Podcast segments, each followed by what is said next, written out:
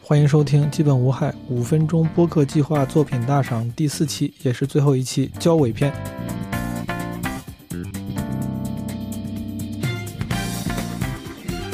因为这已经到第四期了，我突然觉得，之前为了照顾那些可能没有按顺序听的朋友，所以说每一期片头呢都会做一些这个企划的背景介绍啊，然后以及一些相同的口播跟信息传递。这期就算了，好吧？这个应该很多是老朋友了。如果你点进这期节目，这是你的点到的第一期的五分钟播客计划的节目，那你可以去前面几期听一听。了解一下节目背景，这是基本无害做的一个特别企划，征集大家的五分钟播客作品的这个投稿，然后选出了一些放在正片里，有一些混剪在片头或者片尾。啊，这期节目呢是我们作品大赏最后一期了，我们一共就选出了三十多个作品，在正片中予以展示。前两期呢更偏作品向，做的这些播客的节目更为听众服务，所以说听感上可能会更多样丰富一些。后两期呢其实更偏个人向。更偏向咱们现在大部分播客的样子，这个播客主播更多的是服务自己啊，不是严格意义上有这样的分类，但大概是这么分的。也跟大家分享一下为什么要做这个节目，然后以及为啥要这么分。其实我有一些听众会说，对吧？这个这几期基本无害，可能听起来兴趣不如之前那个每一期嘉宾确定，然后主题确定的节目。那些节目就是，哎，一看这一期请的人我有兴趣，或者这个话题我感兴趣，他就来听了，他的期望不会落空，对吧？但因为这个播客企划，它是一个很特殊的征集型节目，它不像基本无害之前做的征集，话题是很固定的啊，聊爱情或者聊什么死亡。但这个就是大家作品千奇百怪，形式也非常丰富多样，内容也是什么角度都有，每个人的性格、每个人表达风格都不一样。可能有人听了这一期，有几个就是觉得，哎，好像不太对口味，这很正常。我也知道这种。感觉好像没有确切定位的节目，它其实对于听感上，或者是说这个数据上，它其实是没不一定有大的帮助的。但我觉得这种节目是需要的，就这个活动是需要的。我我是希望能用类似于五分钟播客计划这样的节目，啊，能给到一些如果有的话啊，给到一些微博的帮助，不管是建议还是鼓励。同时，我觉得咱们基本无害的听友群叫人间观察群嘛，我觉得它也是一个人间观察的好机会。那些爱做播客的人，那些已经做了一些播客的这个资浅的主播们，可能平时你没有机会听到他们的节目。他们到底是什么样的人？他们到底在做什么样的表达？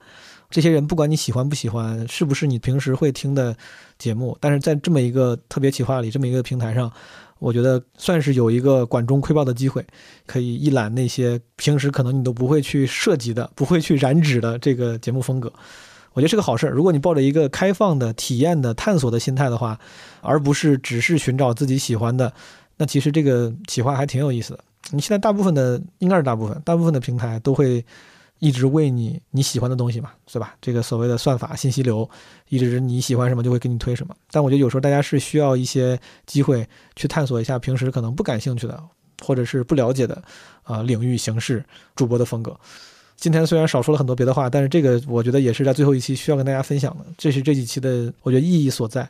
对于那些基本无害老听众，但是感觉这几期觉得哎，这个内容感觉不是每个都喜欢的人啊，希望你们多包容。嗯，它其实对于很多人，对我，对于那些创作者，对于那些想探索的朋友们，它其实是有意义的。还有一个就是基本无害下一期会更一个这一次五分钟播客计划的创作者访谈，从之前包括这一期这四期里面的一些。作品里面选出了一些啊，我觉得有好奇心的作品背后的创作者去回访一下，把每个人的访谈集合在一起，就是下期节目。好，咱们进入到正式的这个节目内容环节。在正片听那些完整的投稿作品之前，老听众都知道，我们每期会有一些作品的混剪。除了你一会儿会听到的那些完整的片段，还有很多朋友都投稿来了很多有意思的作品，比如说 Teresa 跟 Patrick。这二位，他们分享了 Teresa 在情人节和异地恋男友分手之后，然后跟 Patrick 聊了聊分手的原因和各自对异地恋的想法。如果有一个特别特别帅的帅哥追你，然后你特别特别喜欢他，如果他这时候突然要离开，比如说一年左右，你能接受吗？我能，特别特别帅，我怎么不能呢？才一年啊，等十年都行。还有一位朋友叫云溪。他有一个节目，节目名叫《众生众生》，他聊了聊对婚姻和单身的看法。超过六成的单身男性他们是向往婚姻的，而单身女性有超过五成的人是对婚姻无感的。有两位朋友呢，做的像是日记型播客啊，真的就是这个声音日志啊。一个叫穆清溪，他分享了一下自己最近的生活状态。其实我也很棒，我也很独特。希望和我有一样问题的人每天可以夸自己三句。嗯，无论什么情绪，我们都学着去接受，然后表达，这样才能活得更自在一些吧。哦，还有一位朋友四喜，也是像日记型博客，他记录了自己的一个梦。梦的是一个特工，长得是石老板的样子，他要潜入冬奥村酒店执行一个秘密的任务。嗯，就是快要入场的时候，意外发生了。另一个主角，也就是小鹿的威亚卡住了。哎，这里为什么是威亚？然后他就像蜘蛛侠一样倒吊在了半空中。还有一位叫杨乐，他的博客呢是把一些日常记录的声音碎片做了串联。这周五我住的这栋楼旁边的单元有一例确诊病例，然后凌晨四点多，工作人员在楼道里。喊起来，大家做核酸。接下来就是为期十四天的居家隔离的生活。宽若同学，他讲了要接受自己的缺陷，还讲了讲自己做播客的原因。既然我知道自己不适合做播客，为什么还要当主播呢？两个原因，第一个是我们年轻人就是要敢于自我突破嘛，然后第二个原因是。我感觉表达欲这种东西，应该会越说越多，越说越强。有一个朋友叫 Kelly 啊，爱吃大萝卜啊，这个贝大萝卜，那东西南北的北，Kelly 爱吃大萝卜。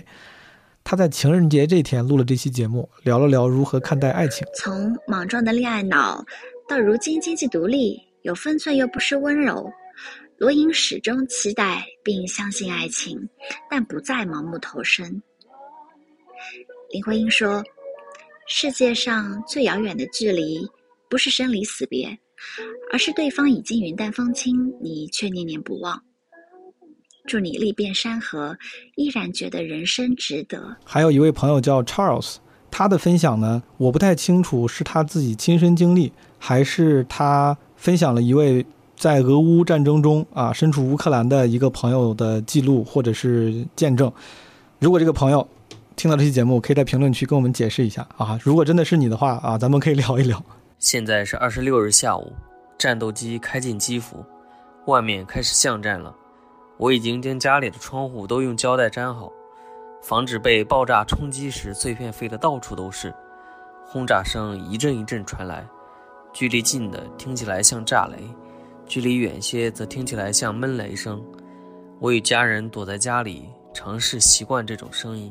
有一个朋友叫起亚啊，他在自己的五分钟播客节目里面分享了为什么在生活中自己明明很刚，但在工作后就变得非常不刚啊，就变怂了。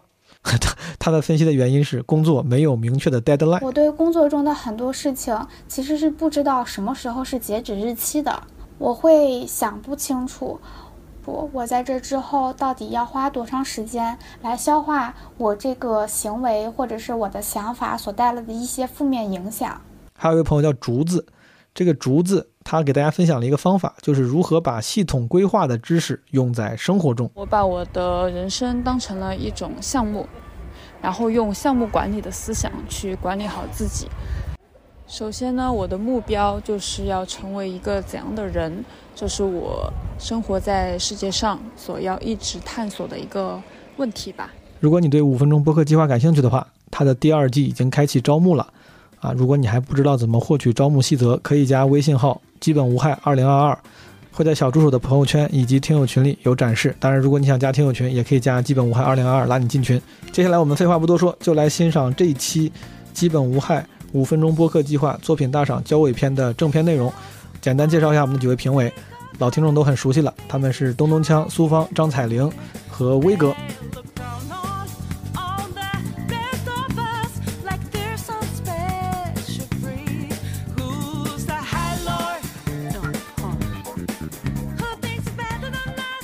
好，咱们听一听下一个，来自一个听众叫不二啊，他的投稿没有题目。核电的核心能量是什么？核反应堆的核心部件又是什么？核燃料元件，它是核电的核心能量。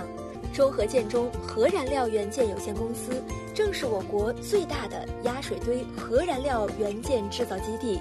嗯，刚才关于核建设的声音是我小时候很熟悉的声音。嗯，我是一个厂区人，出生在四川宜宾。嗯，父亲来自辽宁，母亲来自山东，他们也是跟着父母来到这个南方城市中的。我们一家呢，就在这个中核建中厂区中生活。这个地方有我所有的童年回忆。在南区，我每年会在医院外的池塘旁边捉蝌蚪。爷爷每天会在中区的门球场上，闭着眼睛揉着肚子练相功。我会在傍晚跑进北区丛林般的公园里捉迷藏。这个拥有几代人回忆的地方，如今已经搬迁。幸好我有记录下来一些影像和声音。咱们厂那会儿刚刚建厂的时候，为啥都是些北方人过来呀？哦，是这种。选好址以后就全国调人噻。调人的时候，这因为这些厂圈当时都在北方西北嘛，从志陵市二零二大批的调人，所以来的时候呢，基本上就是北方人就比较多。这原来是一个放电影的地方。这放过电影。放过电视，前最早的八八十年代初，在这摆一台电视，大家就晚上在那看电视、放录像。电楼，朋友们，我们进来看一看。两边住人。我操，这个还是有点吓人的。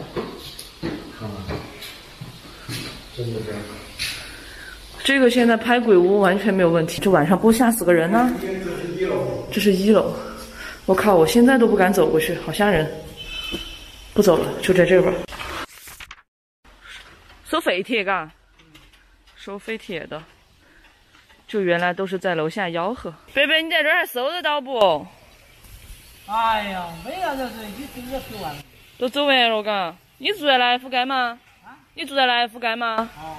哦，这儿就是感觉都没啥子人的了。哦。我回来拍点儿，我回点儿回来拍点儿影像。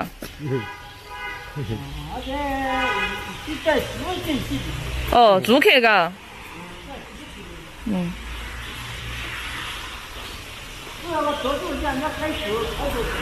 哦。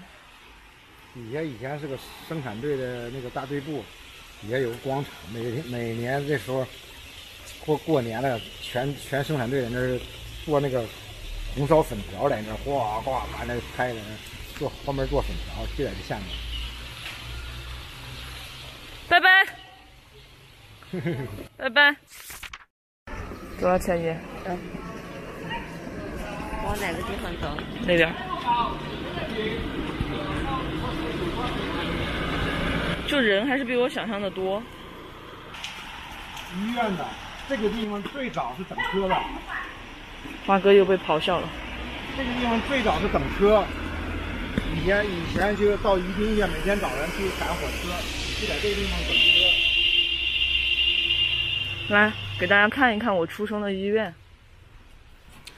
我怎么现在已经已 经太难了，你看不见吗，威哥？我们这儿都看得清清楚楚。这个是说明他本来拍的是视频 啊，是对。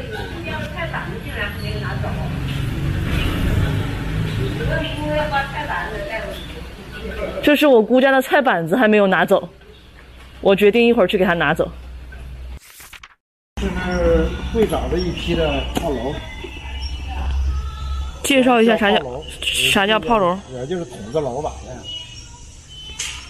总之不是打炮的楼。一层一层住四户人家。还有人在听广播耶。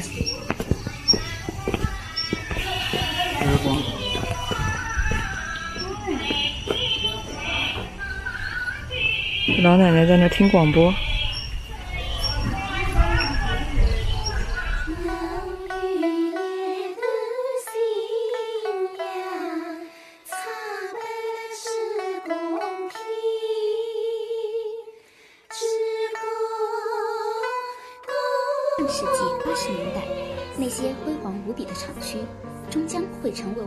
逝去的回忆。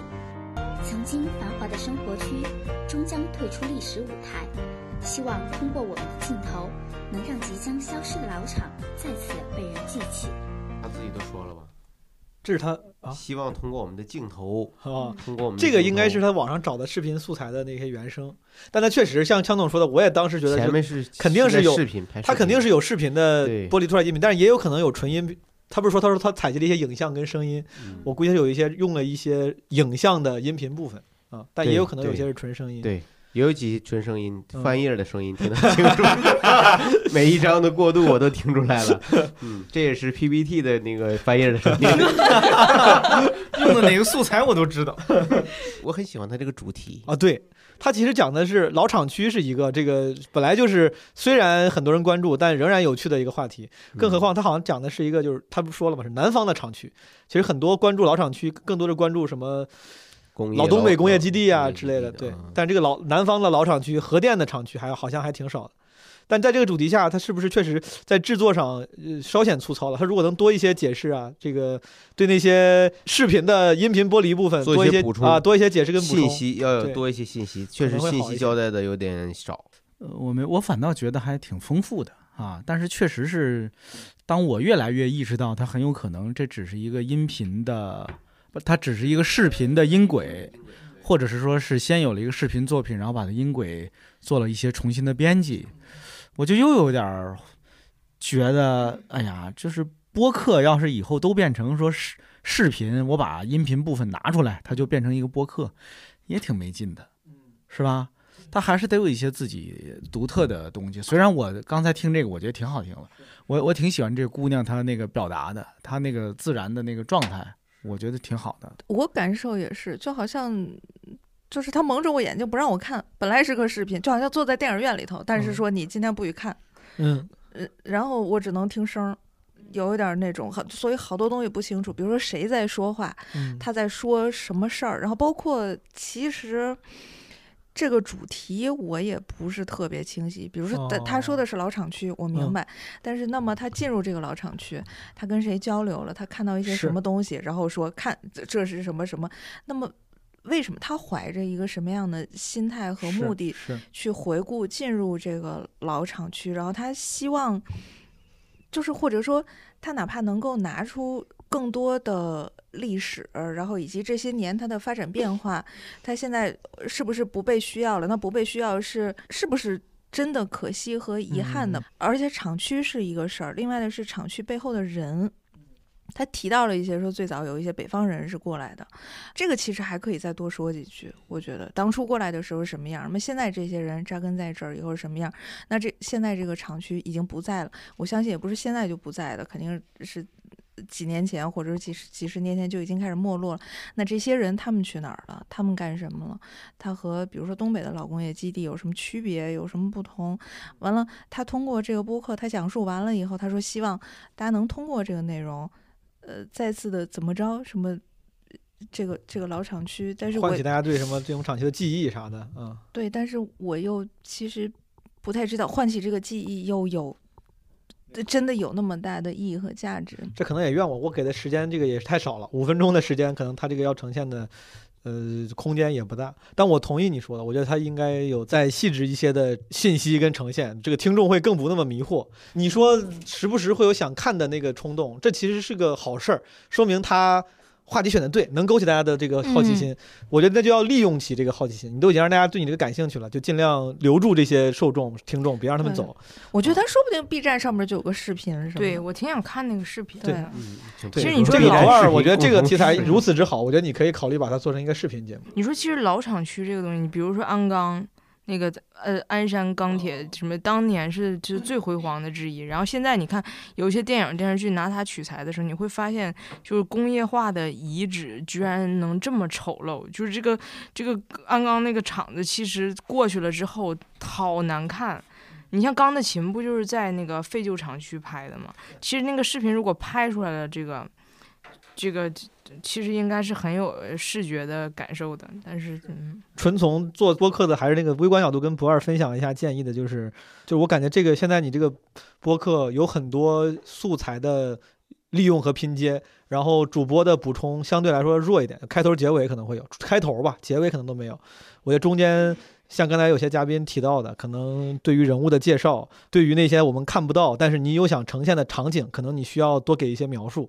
如果有这些东西的话，就是你多一些主播的旁白补充，它可能会更完整，然后对这个传递信息也会更有效率啊。好，第九个作品。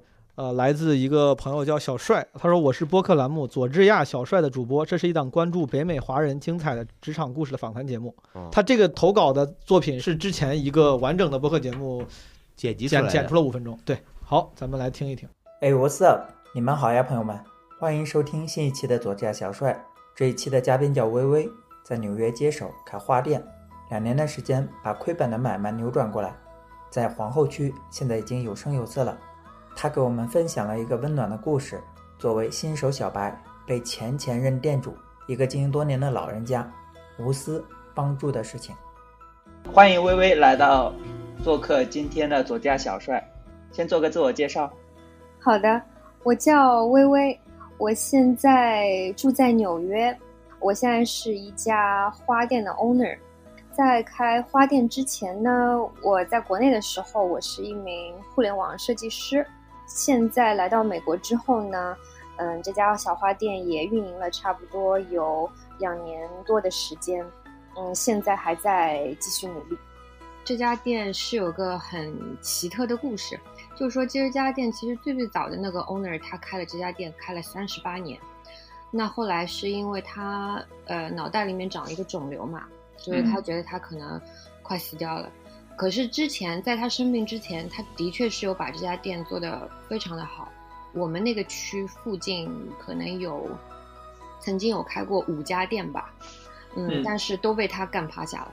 但是后来因为生病的原因，所以就我的上一任经营者，他就去问第一轮的那个老 owner，他就问他说：“现在你既然已经生病了，那你就是要不要考虑把这家店卖给我？因为其实周围的人，说真的，周围的那些邻居啊，周围一些人都非常羡慕有这样一个好的一个 business，但是他们都不知道，其实经营花店真的是你需要花很多时间、很多精力去经营的。所以当我的上一任刚刚把这家店接下来的时候，他就嗯，就是把这个生意就是做的一落千丈嘛。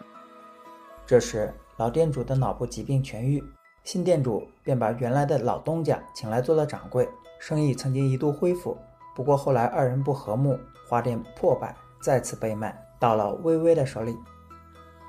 是我把这个店接下来了之后，被老 owner 知道这个店转手了店主，所以他来店里面见了我。就是当时时候我见到老 owner 的时候，我就觉得他很亲切，因为其实他年纪挺大了，他已经有七八十岁了吧。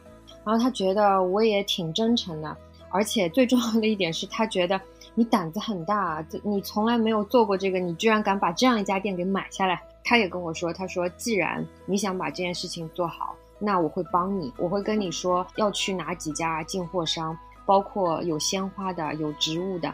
另外一件让我很感动的事情就是，我需要去进一些店里面的植物，他就约我早上很早的时候，就比如说六七点的时候，就开车载着我，就到就是很很多家就是植物的供应商那边，一家一家和他们打招呼，一家一家和他们说，你看这个是接我店的年轻人，就是请你们关照他。嗯，就是他人很好，嗯，我希望他可以就是继续把那家小店像我一样，以前一样，就是把这家店给做起来。所以你们大家都要帮他。我什么都没有，我我没有出钱，我没有要求他去这样做，但是他就是愿意这样来帮我做，所以我就觉得啊，就是有的时候真的是。如果你给别人感觉到你是很认真，你是很用心，你想去把这件事情做好的话，就真的是会有贵人来帮你的。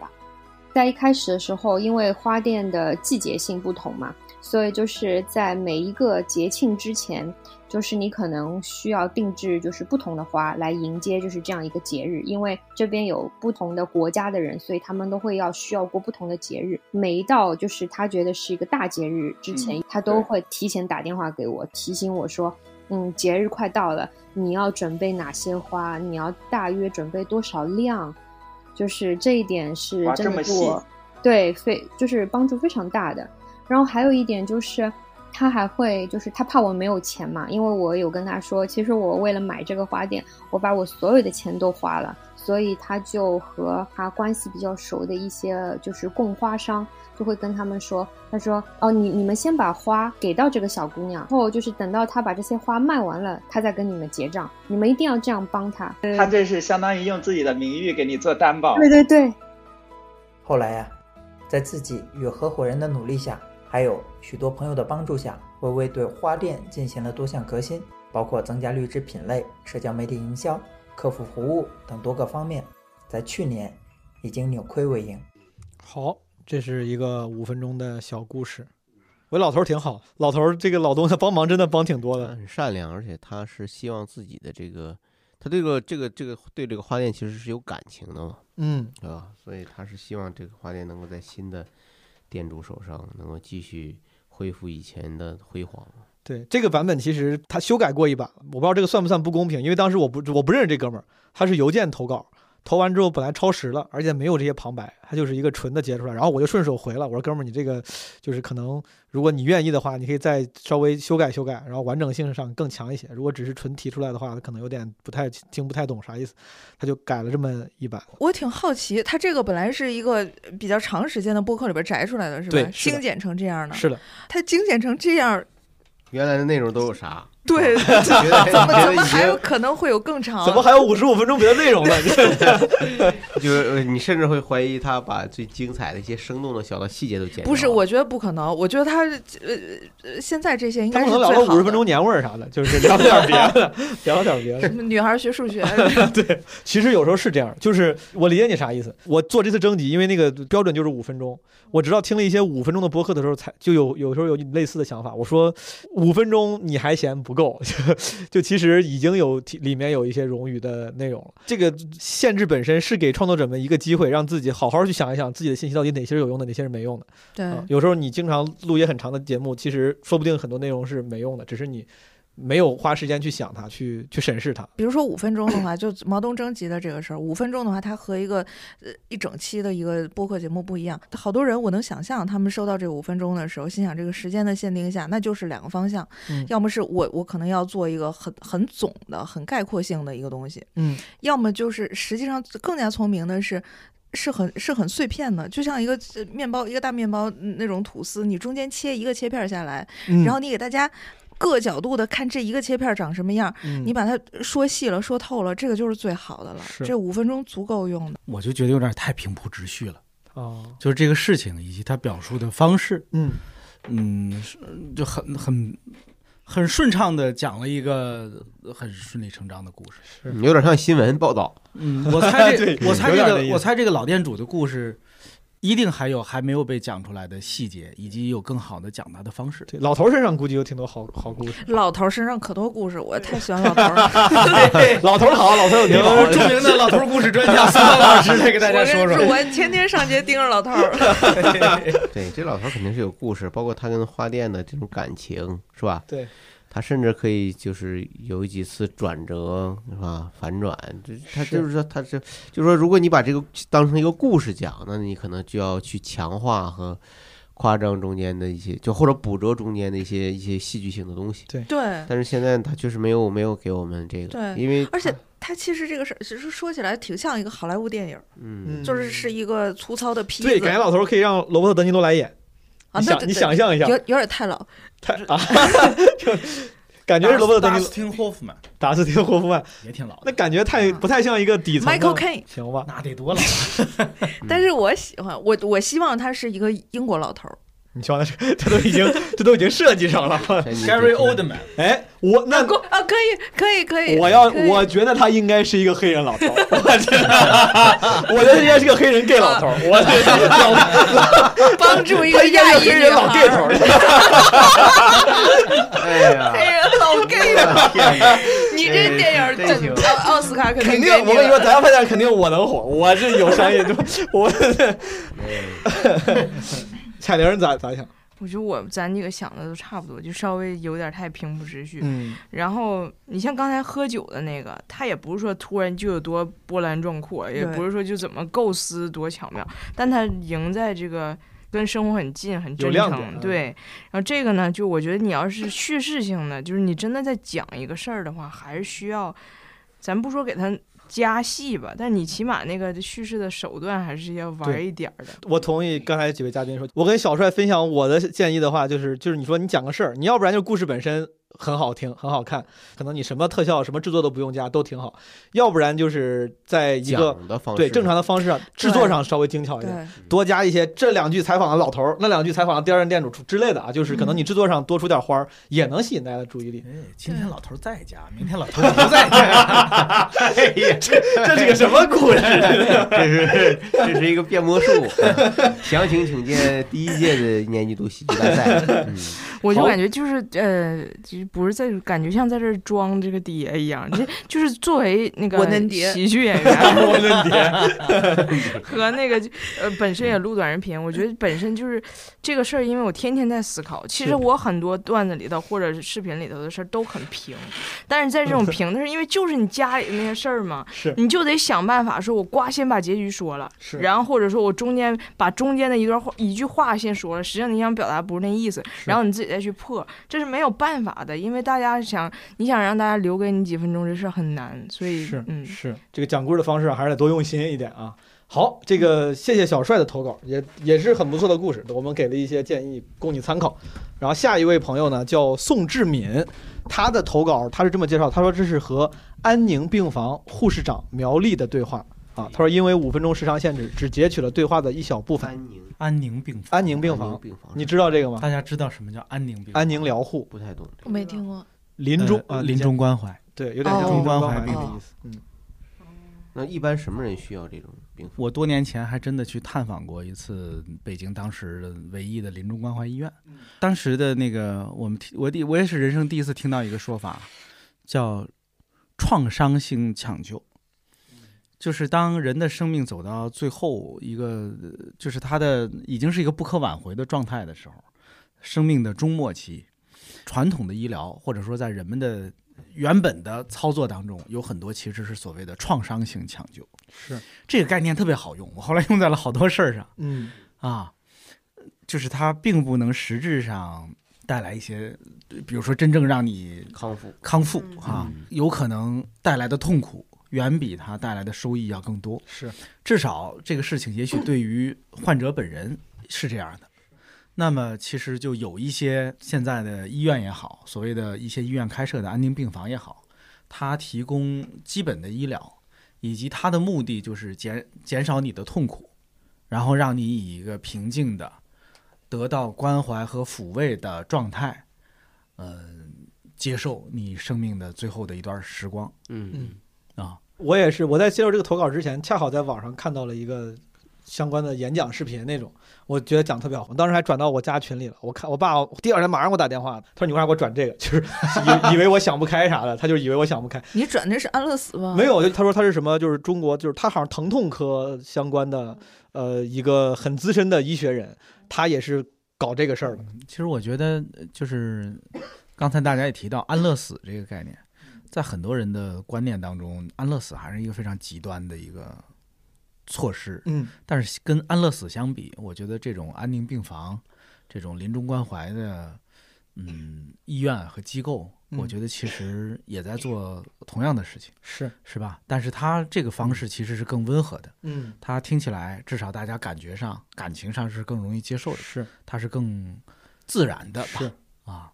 好，咱先听完，听完咱再。啊，都给忘了。我对我我我是想着别我因为我忘了他聊的啥，咱别聊着聊着把他把他内容都给聊出来了，咱听一听。在哪个科室里？嗯，之前嗯，我从来我们医院就一直在内科，哦嗯，就是接触的这个肿瘤，嗯，哦，也就是二零二零年嘛，开展的安宁疗护，嗯，然后才担起安宁疗护这一块儿的工作，嗯嗯嗯。那您是呃，当时来的这个安宁疗护是自自己自主选择吗？还是？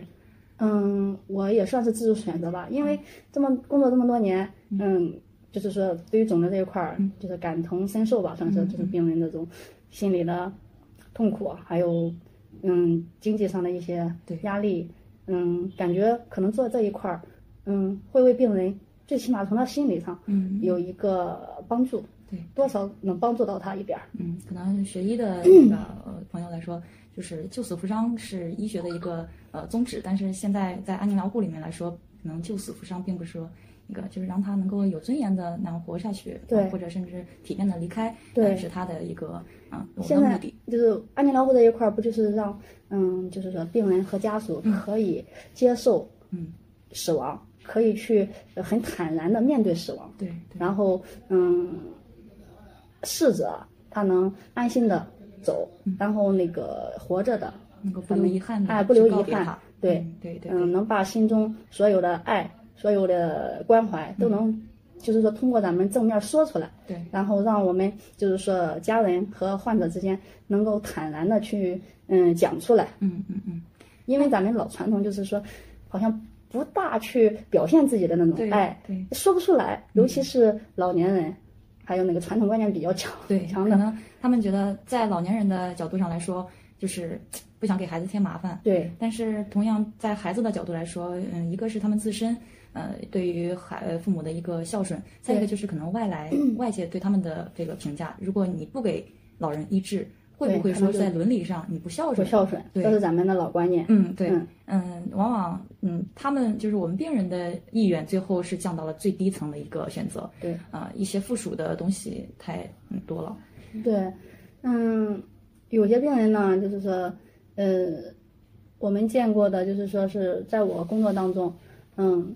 接触过的很多很多这种情况，就是老年人，他只是想让，就是说，虽然他嘴上说，嗯，不用人，我不用人陪，对对对，实际上，嗯，在他我们工作当中，你就能发现，他就是说是看到别人的儿女，或者是呃，对那个眼神，那个期盼的眼神，对对，就是不一样的，嗯，但是他还想给孩子们减轻负担，嗯，觉得他们有工作。有家庭，嗯。嗯，不麻能不麻烦就不麻烦，但是怎么说，陪伴是最长最长久的，也是对他的心理安慰是最好的。所以这个陪伴可能就落在了安宁疗护一些 医护人员的身上。对，有的时候就是说是，嗯，有空的时候，工作之余嘛，嗯，在病房内多待几分钟，多给他们聊会儿天儿，聊一聊，嗯，拉拉家常，对，嗯嗯，问候一句，嗯，他们都会非常开心。分散一下也算是，因为本身住在这样一个环境里嘛。对，嗯，平常接触的都是呃一些比较负面的情绪，嗯，可能给他们做一个引导，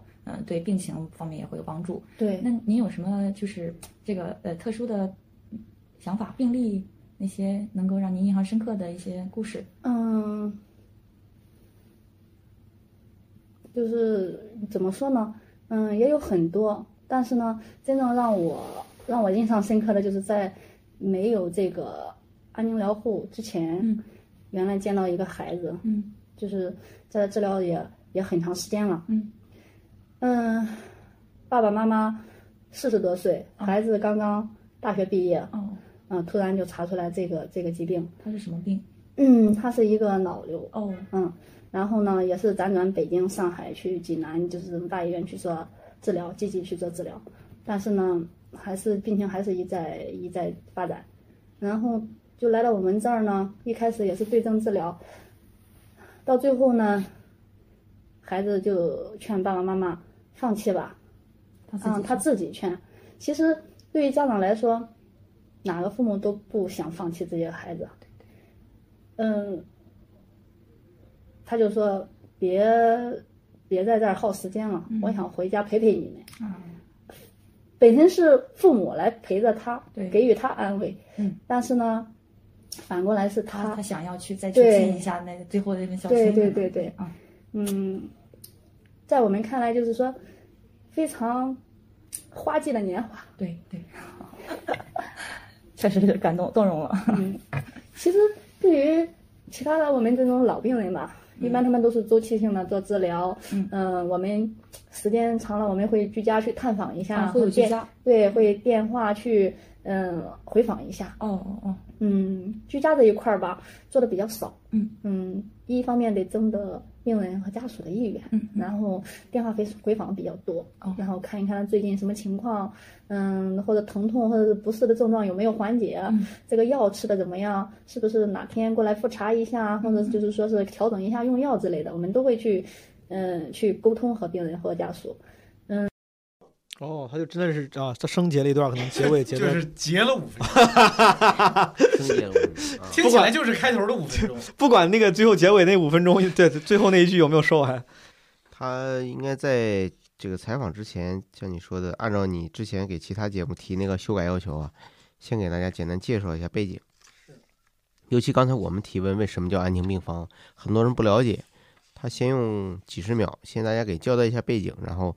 他基于一个什么样的考虑，什么样一个环境，呃，和这个护士长进行下面的谈话，这个应该交代一下，我觉得挺好。如果有选择的话，这会是你你们会想选择的方式吗？就是安宁疗护所倡导的那种方式。我其实不太清楚他他们具体是做什么。我自己的理解啊，就是有家人的陪伴，嗯，以及较舒适的环境。因为大家也知道，一般的医院或者说要真把你放 ICU 了，可能那个环境对于病人来说不是那么舒适的，对吧？第三个呢，就是对症治疗啊。第四个是，比如说更多的止痛啊等等之类的这样的措施，但不会再做更加主动的治疗了，比如说手术什么这些肯定是的，是的，肯定是没有。但是那就是这些对症的治疗还会做一些什么呢？比如说服药什么吃点，我就没有学过医了。我的理解就是哪儿不舒服，我会尽量减轻你的不舒服。应该就是主要就是让你少疼。我我的对呀，对呀，简单的说就是我会尽量减少你的不舒服了。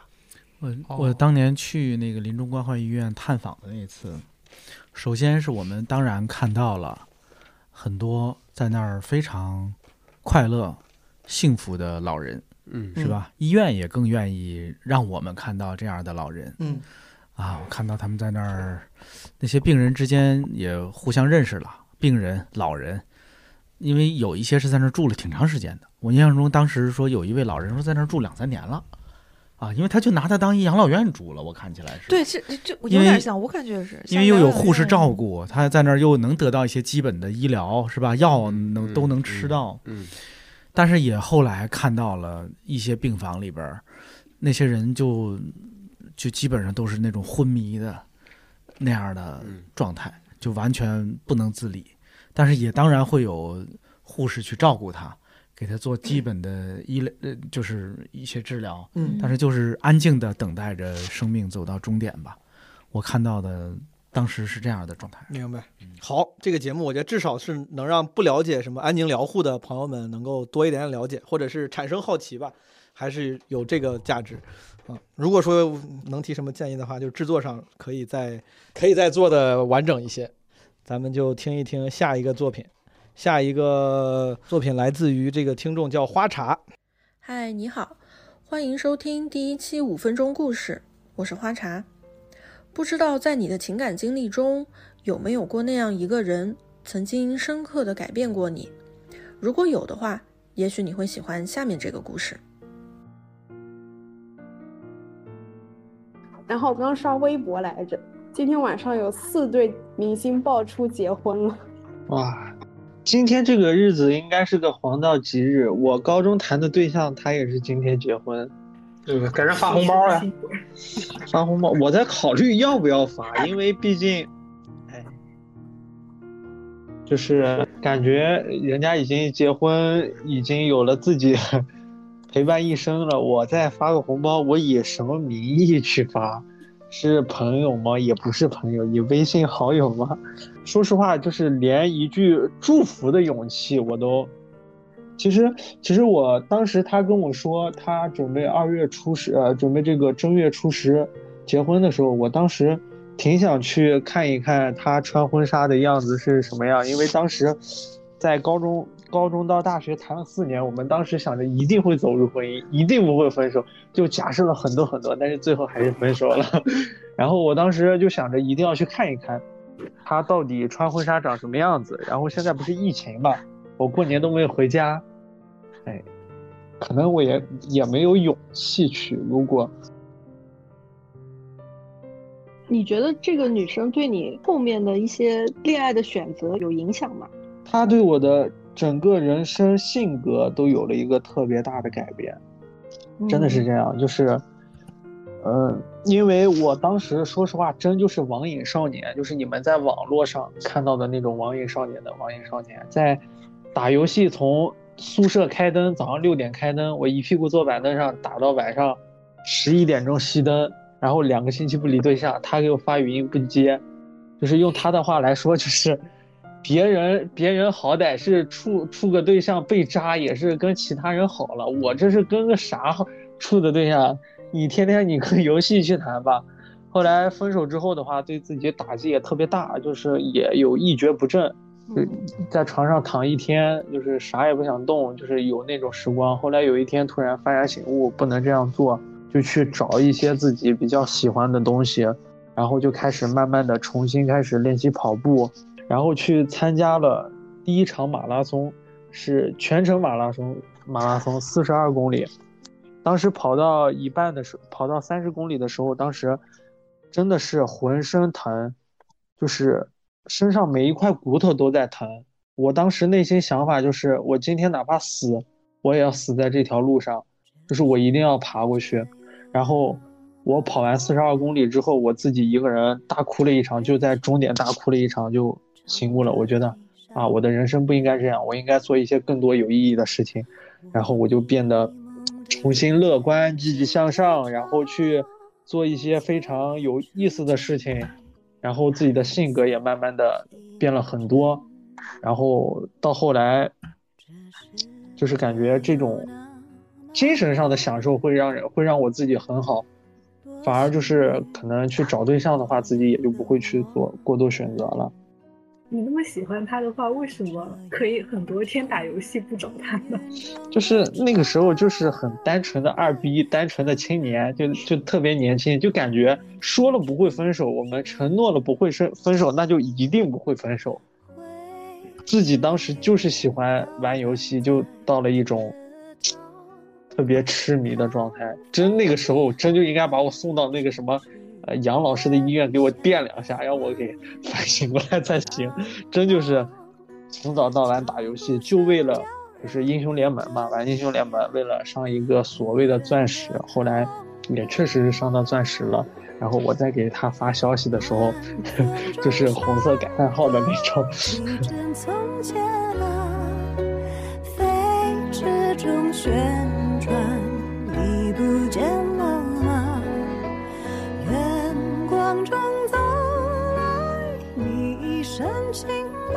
他这个节目很简单，一个主播 Q 了几句，就是他的朋友开始讲这个呃前任的故事了。但我听的反正就是很感触，包括这个讲述者这个男生，他虽然明显能感觉他是真诚的后悔，但他讲述的那个语气又没有太多的，就是怎么说客气啊、自我感动的那个那个元素，我觉得还挺。因为时间上应该还是过去了些年嘛，人家都结婚了。就这个遗憾，遗憾这种元素本身可能对我来说比较有触动啊。对，我挺挺想听到这个男孩，他向我们介绍当时他跟这个女朋友恋爱的那些故事。就是他现在只是一个说，只是一个男女朋友，从高中到大学男女朋友，然后只是他单纯的玩游戏，这中间其实应该有些故事，要能听到一些故事更好。嗯，他讲了一点点小故事。对，我觉得这好像就是有一些有可能是男孩和女孩的区别，就是分手之后，比如说女孩再重新讲起来的时候，假如说是这样一个节目啊，对方已经结婚了，他可能会提到当年我们之间有过什么什么的事儿，但男孩就不会再讲了。男孩讲的还都是自己。对，讲的还是当年我怎么样，我玩游戏，我那天得一钻石，我这钻石我。是啊，我 你这个还挺，这个挺好。他虽然没有，但你这么一提，感觉他如果这样的话，就挺挺好笑。是啊，他哎，我跟你说啊，当时那个钻石确实还是挺难拿，相当难拿了，但是我真难找。对你，尤其是我这一米八五大个儿，我一般很难拿钻石。我天，对吧？包括他后来提，就是他去跑马拉松啊。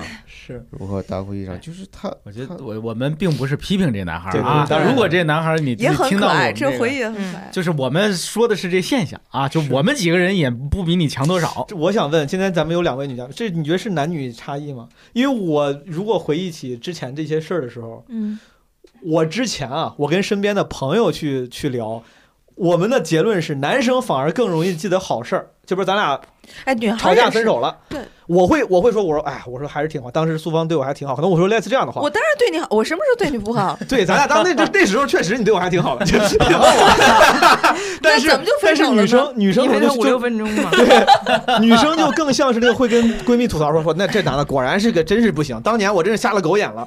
就是我当时跟朋包括跟异性朋友聊，哦发现女生可能反而会就是一旦 move on 了，我就真 move on 了。你在我眼里啥都不是，我爱你的时候你挺好，我一旦咱俩分手了，你就啥也不是。男生反而是分了之后可能会怀念说，哎呀，当这里边年有个更深层的底层逻辑，我就我录专门录过一个视频，因为嗯当时我 非常不理生物学逻辑。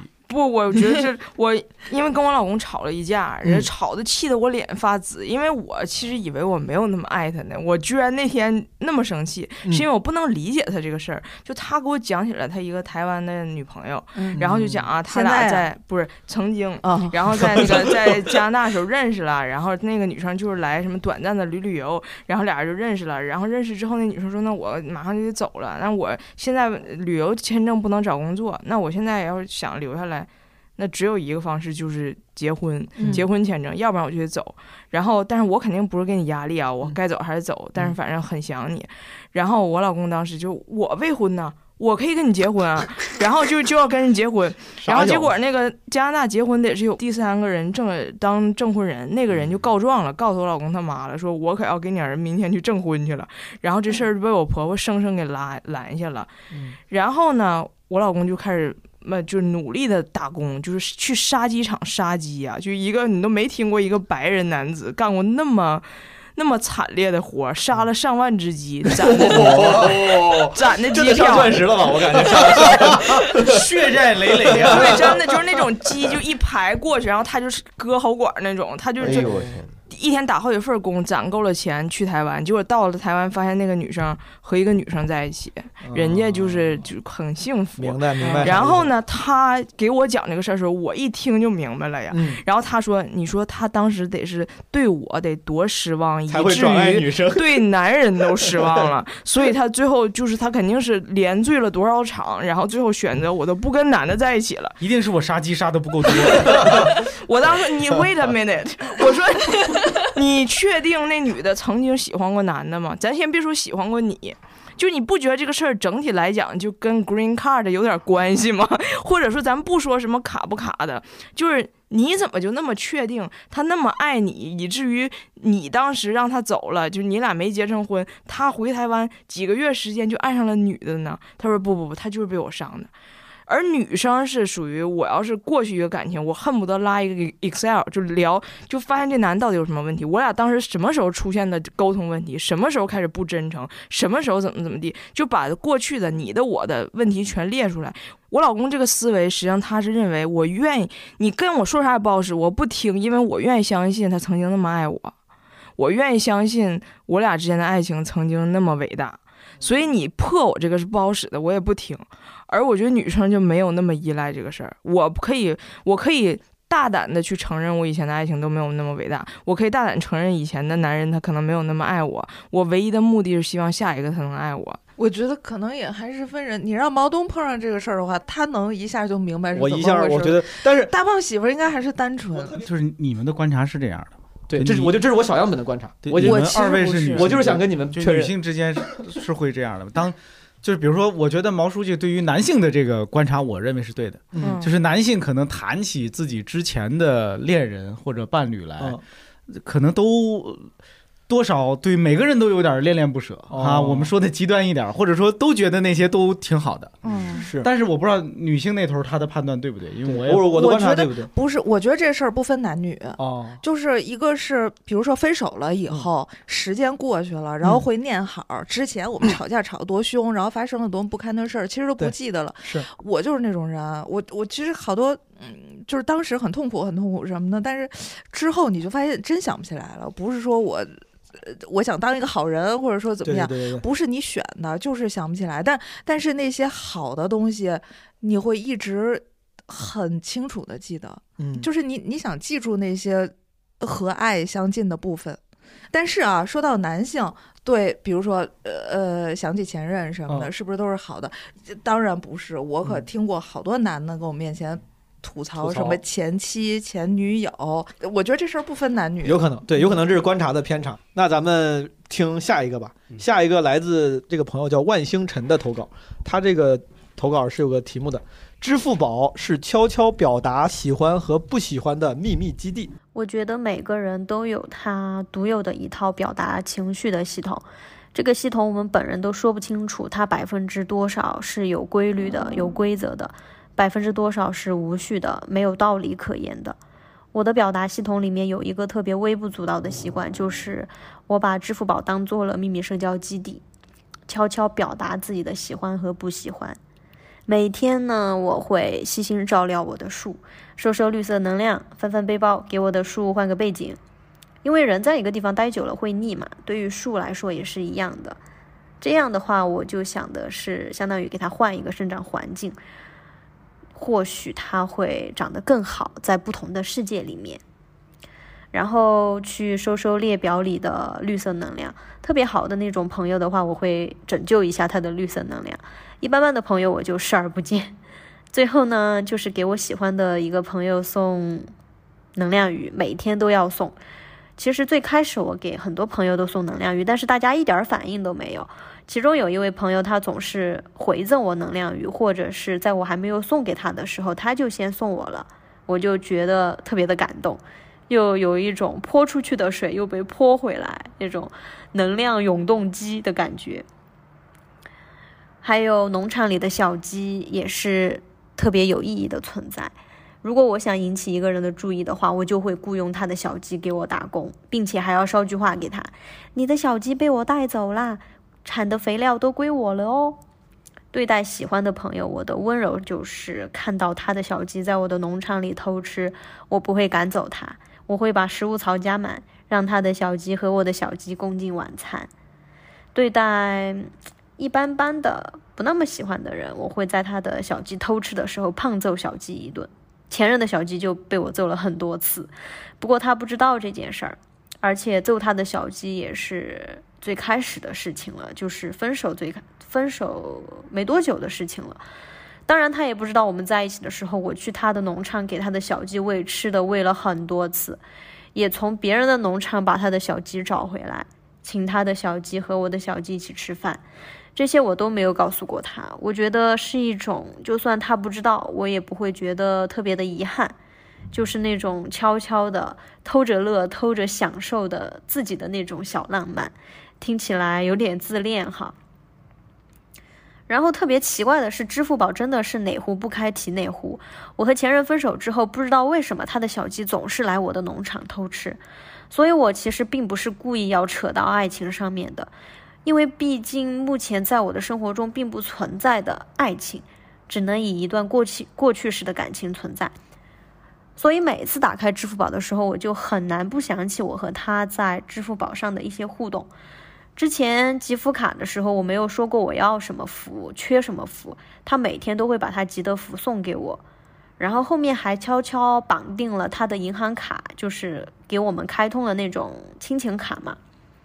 然后在我们分手的时候，其实我经历了很长一段难过的时间，当时也没有办法控制自己的去关注他的各个社交平台的变化，大到他发的动态，小到他的昵称啊、个签啊。然后有一天我突然想起了这个亲情卡，我就去支付宝看，发现这张亲情卡还没有解绑，我觉得有点难过，也有点释然，因为。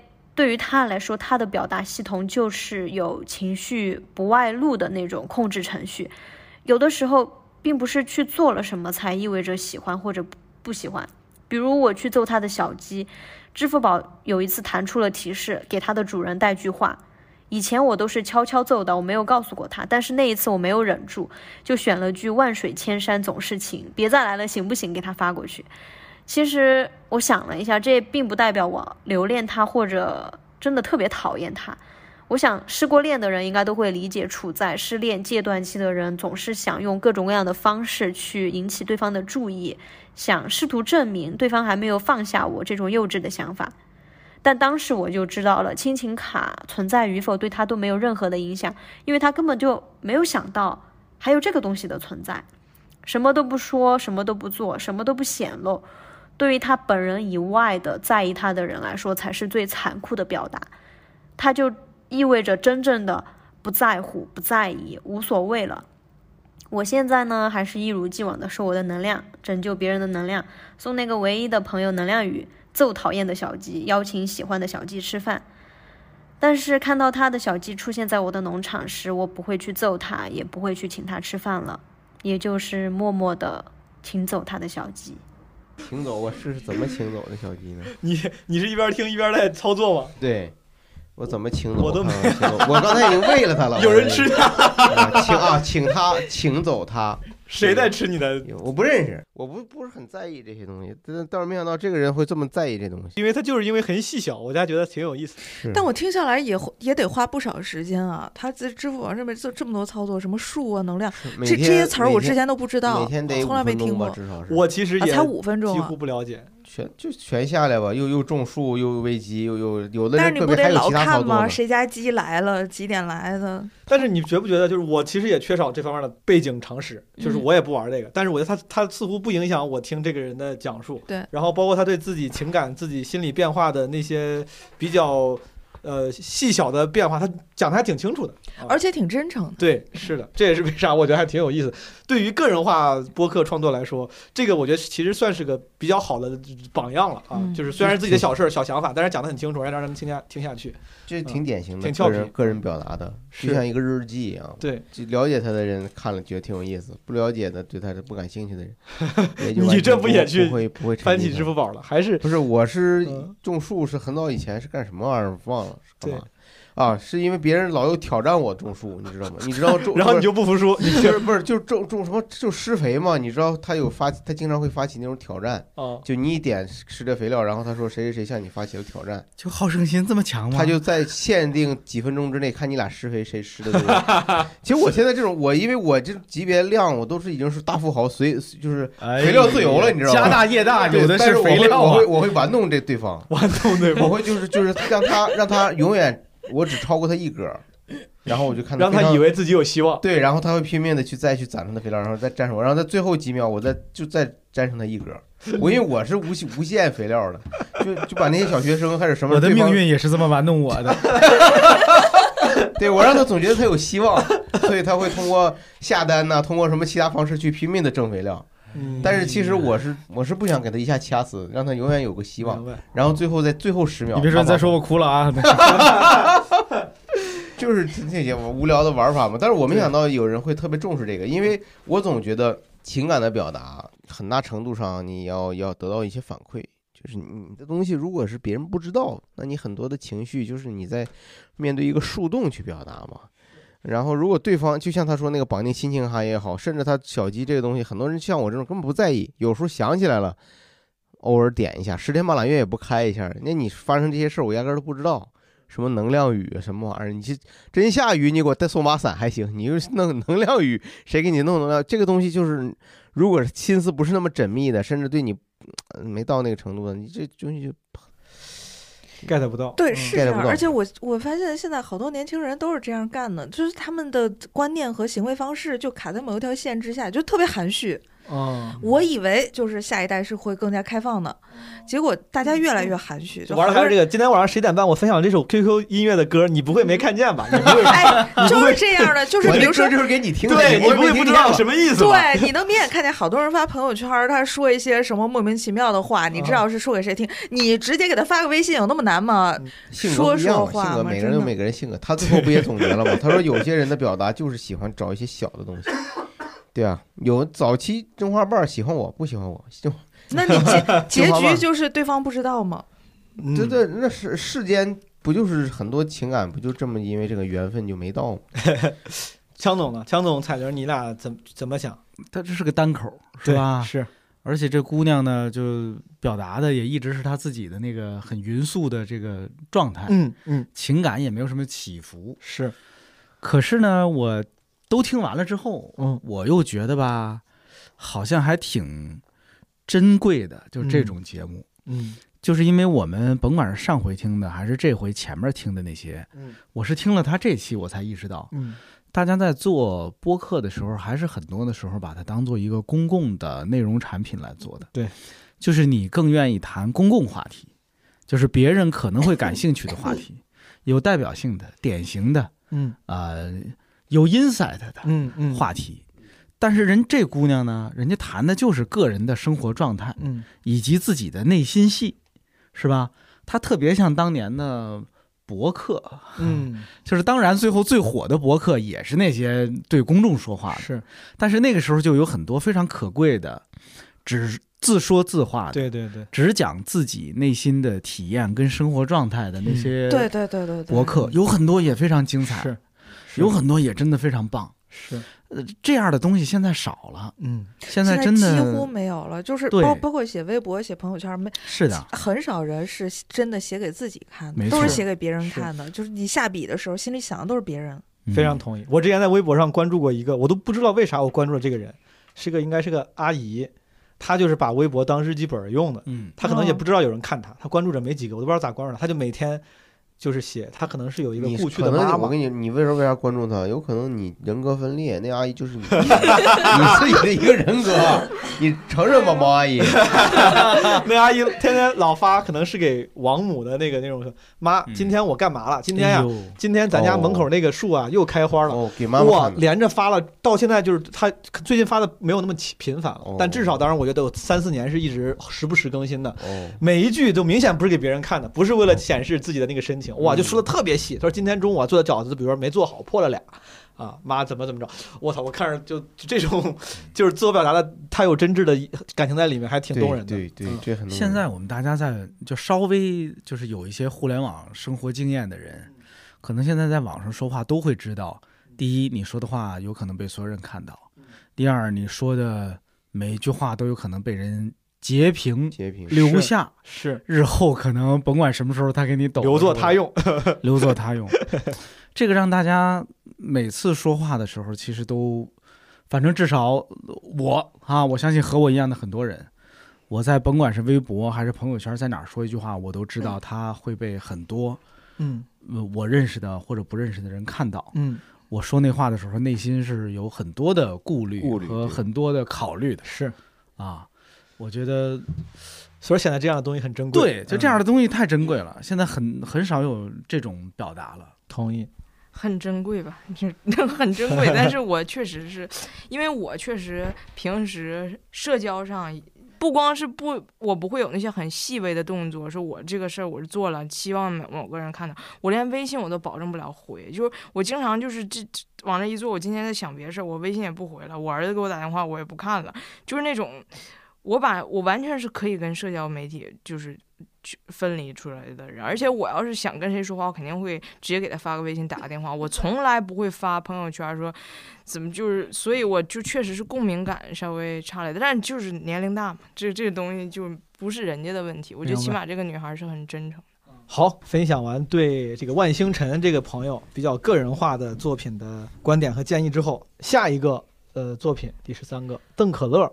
他是一个普乐双语音乐播客节目可乐 FM 的主播啊，然后他说这一次的播客我起名为书名号特别长，我该怎么起这个标题才能让你感受到我做播客以来的焦虑和不安？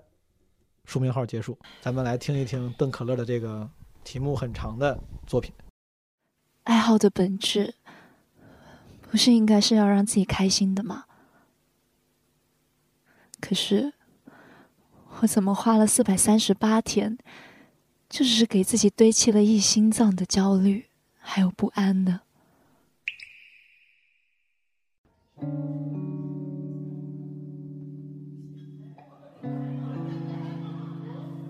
一开始，我以为是给播客起好名字，考虑好播客的定位还有内容，就万事俱备了的。可乐 FM Music Live 让音乐存在，可乐 FM Music Live。让音乐存在。但是后来哦，又觉得只有换更好的设备，才能让自己还有别人听的时候会真正的留下来。朝五晚九，帅气和尚爱上我。然后我又以为是建立差异性，追求更多的与众不同就好了。所以我总是会在录播客的时候做一点野生的新的尝试。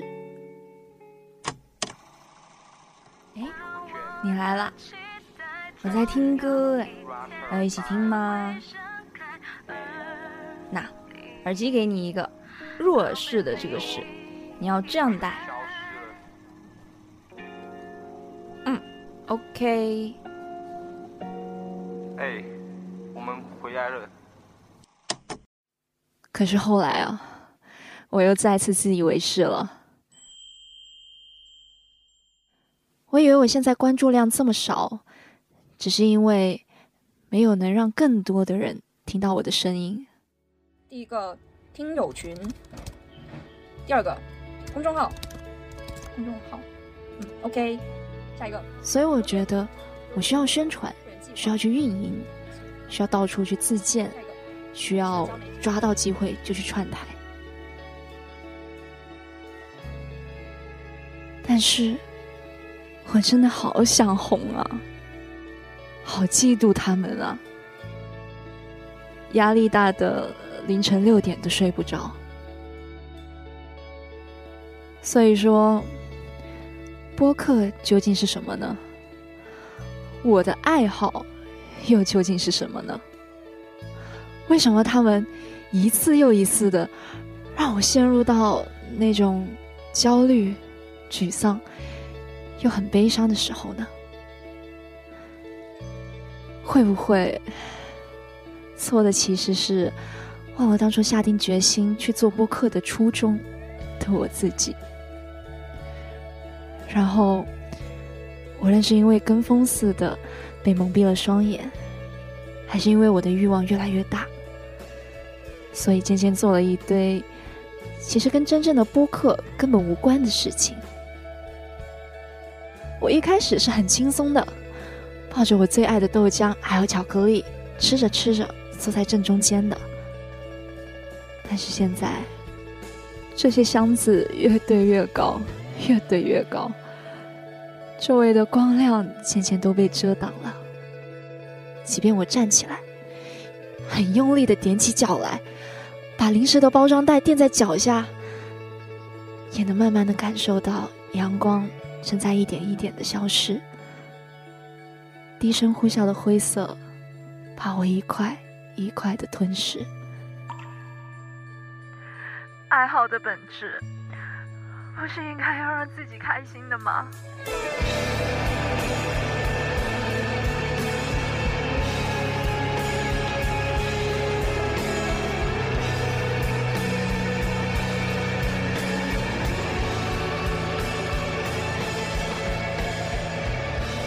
挺好的，这节目我给打最高分。威哥，这是你现在最喜欢的？就是他第一，他是个人个人表达吧，嗯，个人表典型的个人表达嘛。刚才强总也说，这种个人表达比较少。嗯，但是呢，他就是我我不觉得他是个人表达，他是个人表达，我觉得他挺个人表达。我觉得他在对对有目的的对好多人说话啊，他想红嘛。因为他想红嘛，他是挺比较典型的那种主播。对。然后咱们之前有一期节目，不是也听过，就是两个人在谈如何去做播客。对。呃，他其实又聚焦了一个个人化的领域的东西。嗯。他唯一一个没有说清楚的就是，他问自己啊，说爱好是为了让自己快乐才做的嘛。嗯。他没有没有说清楚他的爱好是啥。嗯。他。他他没有在这个节目里真正交代，可能是音乐吧，我不知道。但是对，就是说他如果是只是他的爱好是放音乐，嗯，听音乐，探讨音乐周边的有关的文化，这个东西如果是他的文化，那他就应该在这个东西，他应该强调这个东西给他带来的快乐。嗯，然后现在呢，他自己也说了，是不是他表达的更多的是欲望，就是想红的欲望啊，嗯，和爱好之外的东西，嗯。嗯，所以他其实都明白，但是他在拧巴。同时，他又欠缺了一些关于自己对自己爱好真正的一些描述和一些东西。对，我觉得这姑娘她这节目的就制作的精细程度，跟她个人这个声音状态，嗯，呃，显然是就人家是用心的，对，专业的、认真的。对，而且我觉得啊，她如果真是某个地方广播电台的深夜节目主持人。为什么要加深夜呢？而且还得是地方中央的不够格，中央台地方台还还可以。是有，这这有啊。比如啊，某某音乐台哦啊，他是一个深夜音乐节目主持人，我觉得可能在当地能红吧。嗯我觉得他他就是很多人会喜欢他这样的状态的，嗯，是吧？说不定。以咱们对于深夜电台的可能，咱们就心中的那个嗯。幻想，他觉觉得这可能是适合的。对，反正我最早就是他刚声音一出来就说嘛，我觉得哟，这是一小张艾嘉嘛，啊因为张艾嘉年轻的时候有有的时候他嗯有张专辑里边那个声音，我觉得大概就是这个状态。嗯，但是确实情感浓度有点儿 过高，是吧？因为他他他，我觉得五分钟他有太多的大起大落的东西了，就是有一些对，但是我我自己并没有像郝宇老师一样给他一个那么高的分儿，虽然可能也不低，我听着有点拧巴这状态，就是我有点觉得，哎呀，就是做个播客做的那么痛苦呀，嗯，真的他他说了他他想红嘛，我真的觉得做播客要做的那么痛苦，我别做了，就或者去干点别的。他那留言里面还说，他说这个节目就这个，刚才咱们听到这五分钟，他说他说录完就哭了，录完之后啊就对呀、他快崩溃了。就你看哈，我想，如果是他没有那么痛苦，嗯是为了这个节目效果，我得把他说的极端一点儿，嗯我觉得那大可不必。嗯，如果是真的做播客给自己做成这样了，也大可不必。真的也大可，那就更犯不上了，何必呢？是吧？是而且想红，如果真是想红，姑娘做播客红不了，做播客能做播客能红成什么样？做播客，的红的都在现场了。我做播，哎，真的是做播客红的天花板就是威哥了，我感觉。就是没有没有没有，不是很大程度通过播客这个日坛日坛公园嘛。我觉得制作是用心的，这也是我选择这一期的主要原因。嗯制作是用心的，然后包括他整个讲述，你能而且能想象出来他背后写的文稿也写的很用心，就是整体的从剪辑制作到录制都是用心精致的啊、嗯但是可能就是他这个像枪总说的这个情感浓度高，以及或者呃是他的这个情感的风格跟我习惯感知的不太一样啊。光说情感浓度高，可能说的不太准。嗯，他主要还是这个状态，嗯，他的情感让很多人恐怕理解不了。对对对，没有代入感，没有太多共鸣。对啊他那个情感浓度的方式，就是不是我通常最敏感的那个那个路数那个流派，我可能会也感觉有点不是很入戏。在他的叙述里面，我是很大的，嗯是我是是最大的，是但是实际上。你要做一个播客，听众要听什么？他其实没有太考虑太多那些问题。然后还有一点，我一直听他听他说，在强调说，呃，为什么，呃，播客作为一个我的爱好，然后结果让我如此的受折磨，有这么多问题。但我觉得这又是一个可能他没想太明白的事儿，因为如果你把它当成一个爱好的话，你不会因此受折磨的。爱好是，就我觉得他现在做播客实际上并不是爱好，是手段在在跟，哎，有有点这意思啊。或者说是某种工作，你实际上更加需要做的是，就是脚踏实地的一点儿去去去发现我有什么问题，然后我如何去解决这些问题，嗯我是不是能够解决这些问题？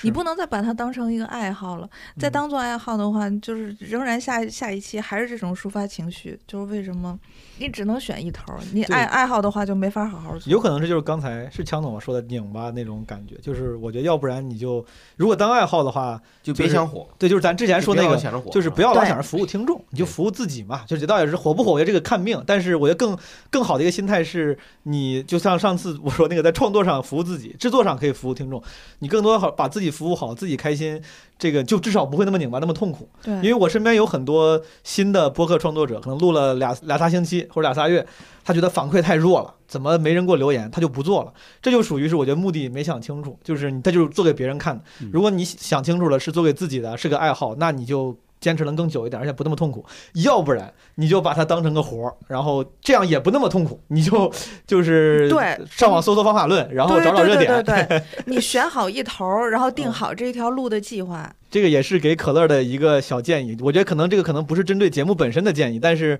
因为我们看你好像背后比较纠结吧，就希望就是我们这些建议能让你这个纠结，说不定能有一定程度的缓解。我觉得一开始肯定不要把这个就是赌注下特大，就我就要靠这个火，我一定要因为这个证明我自己怎么地。嗯，我有一个建议，嗯这个道理也是我后来才明白的。您说，就是说想红、想火、想被更多的人关注和喜欢，嗯，这个事儿没有什么错。是，但是如果你为了这件事儿，哎呀，把自己拧巴到一个不舒服的状态了，嗯，恐怕是有问题的。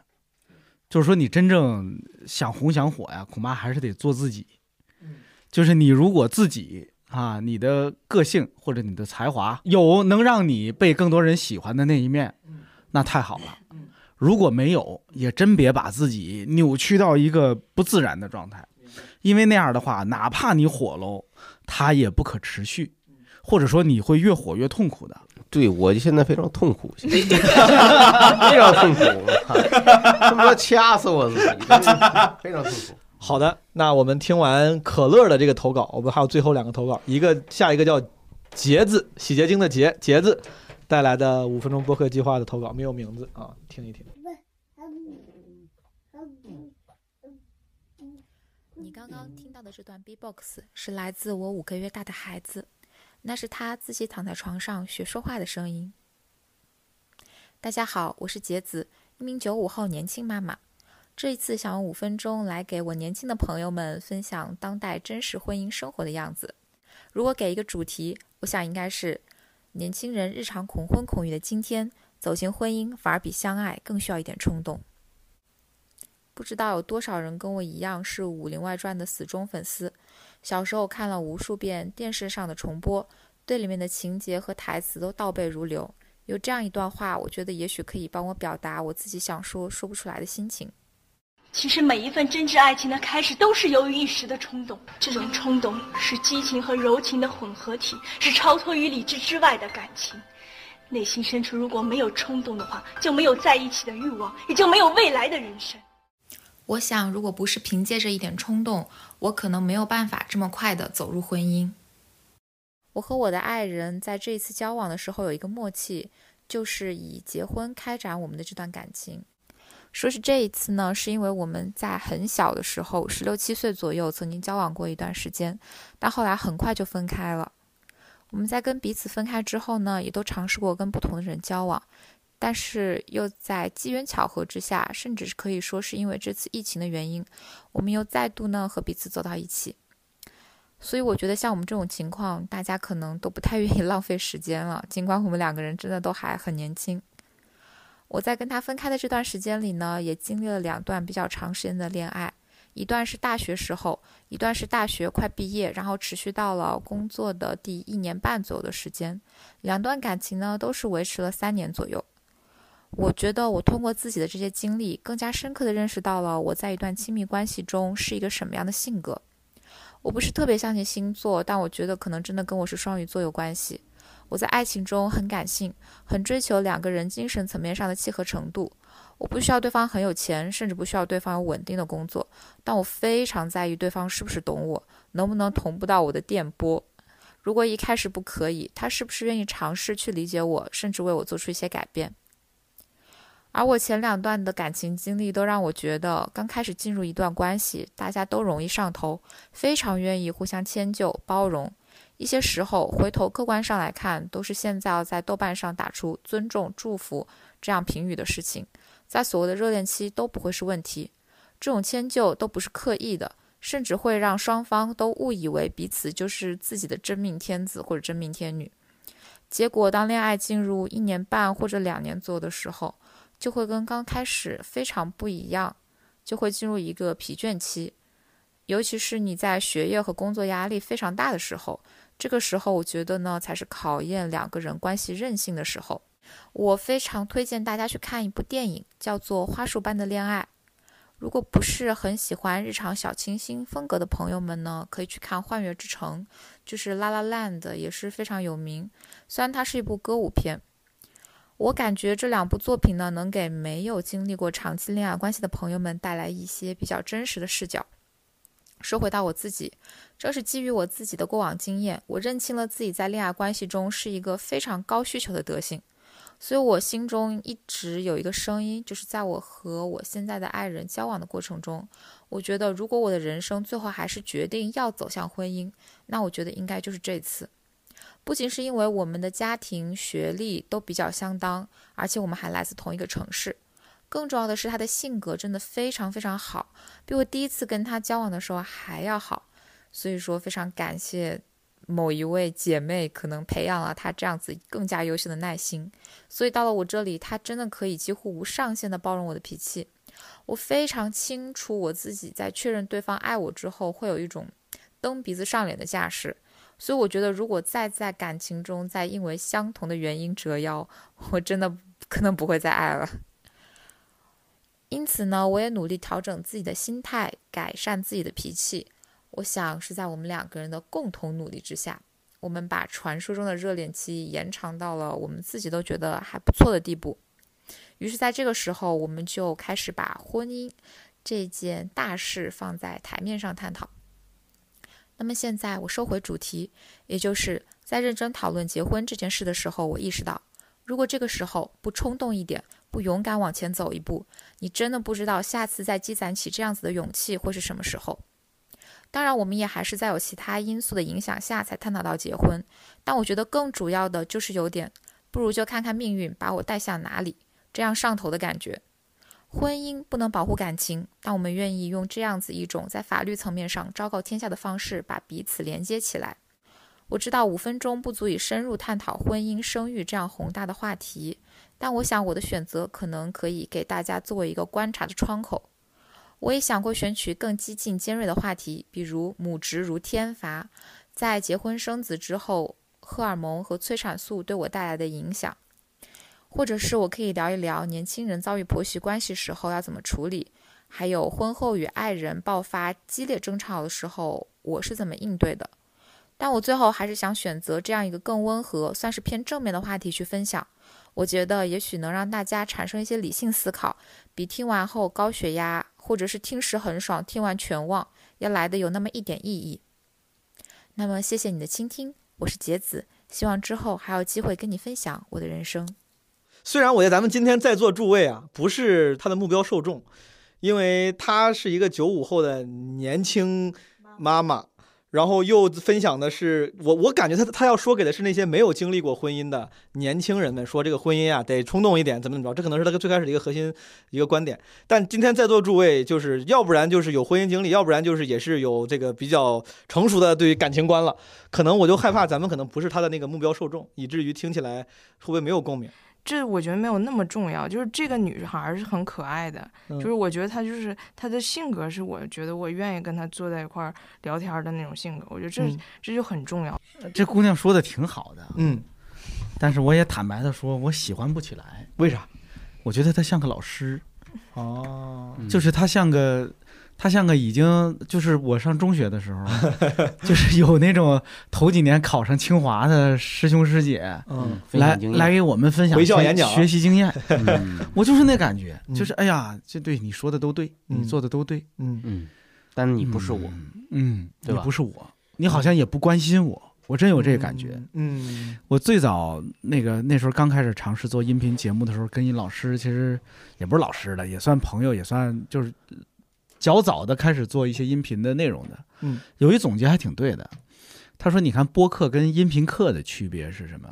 就是一个是朋友，一个是老师。哦，那个姿态非常重要。嗯，就可能这只是非常主观的一个判断，可能别人听着没这感觉。异曲同工。我我 刚真的，我刚开始，比如说听到一半的时候，我就觉得。这特别像那种微博上给情感博主投稿写信的那种，我是怎么怎么回事儿？那个刚刚刚我什么孩子怎么怎么样？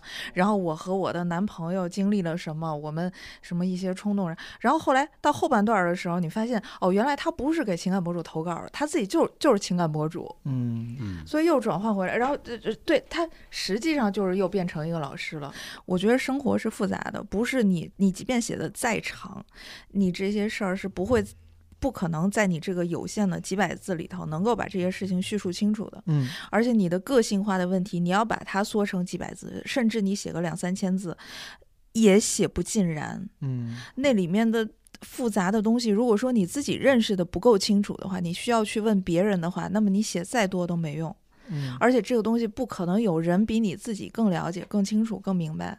对于这个杰子这个人本身啊，嗯，他这个姿态呢，就像刚才强总说，拿捏的就比较像老师，但是我我猜他可能不是一个，对他不是那种特别故意的，对，像我像我排斥那些博主一样，就是为了靠输出鸡汤，然后指导你的人生来获取流量。他可能就是因为没有经验，他没有拿捏好这个语气。我觉得如果这个杰子想继续，比如说做博客，包括他后面最后不是提了一些别的话题嘛，说可以聊这些，我觉得可能我们能给你的建议就是说话上，对吧，更像朋友一些，或者说讲一些更具体的事儿，更具体的事儿。行，这个是我们给杰子的建议啊。好，最后一个投稿来自这个朋友叫小 H，英文字母 H，啊，他的节目是有个题目的，叫关于东北的冷味儿。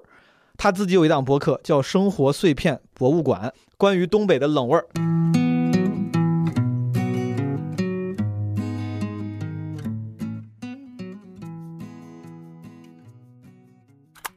哎呀，就那个冷味儿。冷是有味儿的，对对，你一吸鼻子里，那就是家的味道，对，就是儿时的记忆。我觉得有时候是从南方那时候上大学的时候，寒假的时候一下火车完了，嗯，就说哎呦，冷味儿。就很很亲切，对，就很清澈。它那你还不知道怎么形容这个味儿，不是所有人都都有这种感受。其实，冷是有味道的，真的有，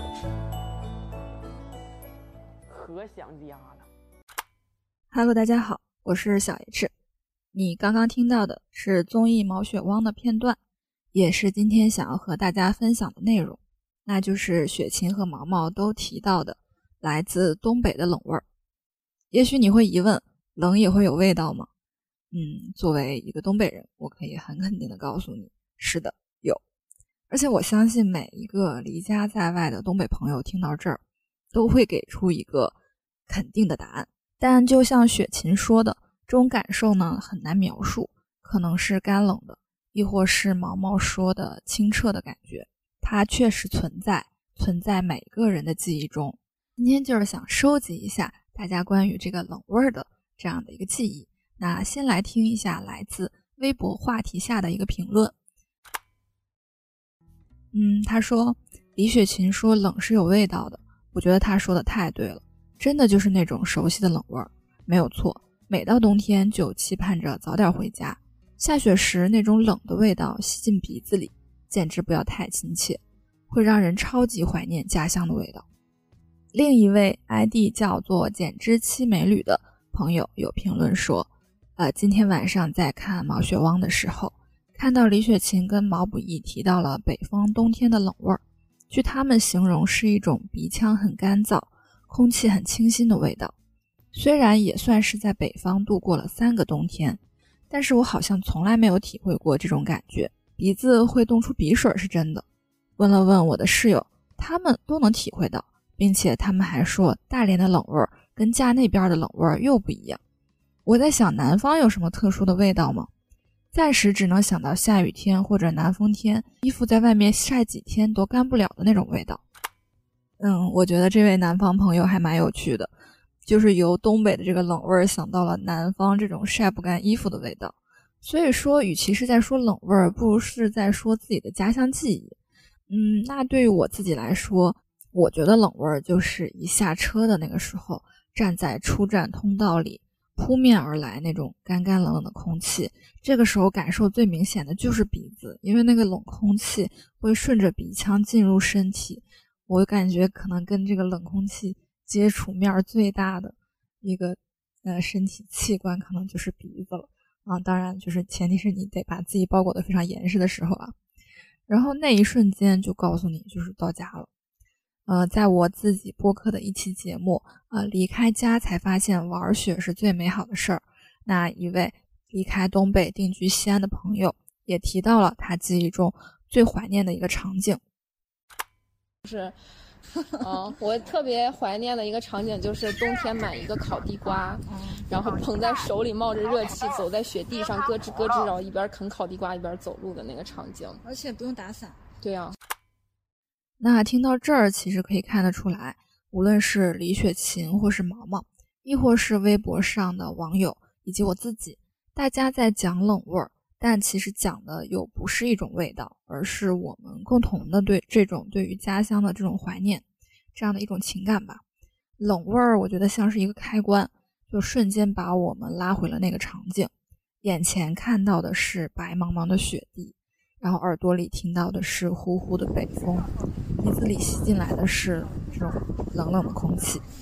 这种画面和体验是感觉生长在我们身体，就很难被遗忘。所以当有人提到的时候，就会带来非常强烈的共情。听到这儿，嗯，我不知道会不会让你想起关于家里的特殊味道呢？希望听到你的分享。那在最后的最后，用故事 FM 的主播艾哲在长白山地区录制的声音来做一个收尾吧。飘雪的声音。飘雪的声音。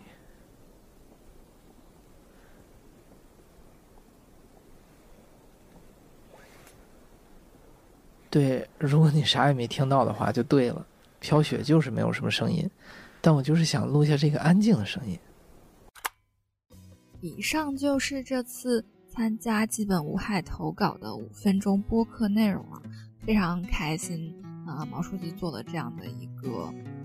征集计划吧，然后当然也希望自己能够入选啦。